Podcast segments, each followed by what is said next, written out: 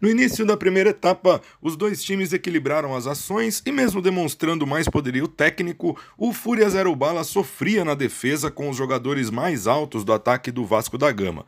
Tanto o camisa 19, Thiago Ferro, como o 9, Vitor, tiveram chances claras de marcarem para o Alvinegro. Jogo movimentado resultou em cinco gols ainda no tempo inicial e teve virada no placar. O Vasco saiu na frente com gol de Thiago Ferro e o Fúria empatou com um belo arremate de Henrique. Na sequência, nova vantagem dos vascaínos com Lucas. No lance seguinte, empate com a primeira ação do eficaz artilheiro Luiz Henrique. O mesmo camisa 6 virou o jogo e deixou o Fúria em vantagem antes do cronômetro zerar no meio-tempo 3 a 2.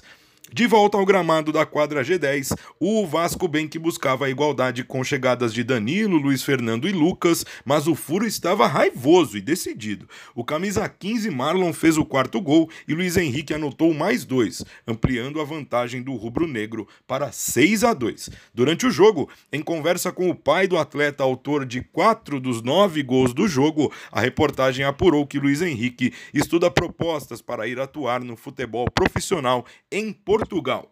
Voltando ao jogo, o camisa 20 do Vasco da Gama Danilo ainda diminuiu o marcador, mas o tento não foi suficiente para recolocar os vascaínos de Santos na partida.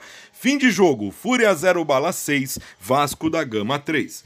Na próxima rodada, o Fúria tenta a segunda vitória no grupo A, em duelo contra o Feitiço da Vila.